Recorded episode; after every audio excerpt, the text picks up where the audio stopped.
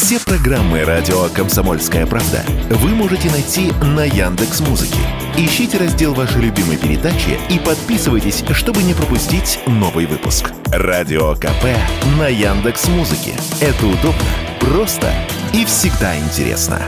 Перед новогодними праздниками в мессенджере Telegram появилась новая схема угона аккаунтов. Злоумышленники присылают вам сообщение, в котором просят поддержать ребенка знакомого в конкурсе. Для этого надо перейти на страницу соревнований и проголосовать за определенную работу. Конкурс, сразу скажем, фейковый, но страница выглядит убедительно. Перед голосованием вас просят указать номер телефона для авторизации. Если ввести на этой странице код авторизации от Telegram, вашим аккаунтом завладеют злоумышленники. А имея к нему доступ, мошенникам открывается множество вариантов дальнейших нечестных схем. Например, можно от лица владельца украденного аккаунта написать его родственнику или другу и под каким-нибудь тревожным предлогом попросить перевести денег. Как раз о таком случае радио КП рассказала москвичка Наталья.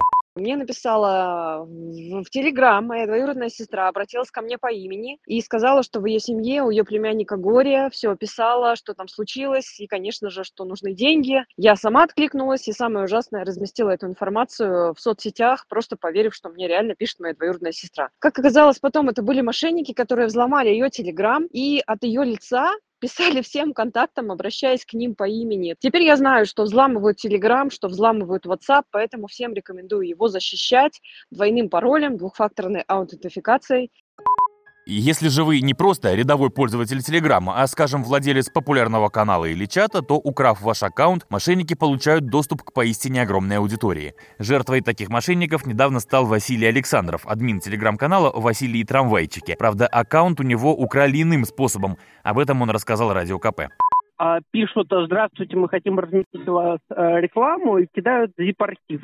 Ну, типа договор и все такое.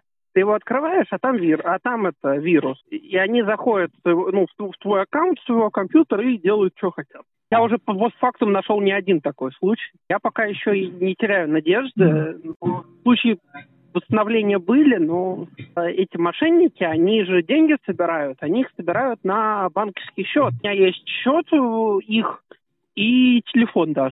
Отсюда вывод. Не скачивайте файлы, папки и архивы, присланные вам в Телеграме незнакомцами. Даже если собеседник в итоге окажется благонадежным, пусть лучше присылает материалы на электронную почту. Василий Кондрашов, Радио КП.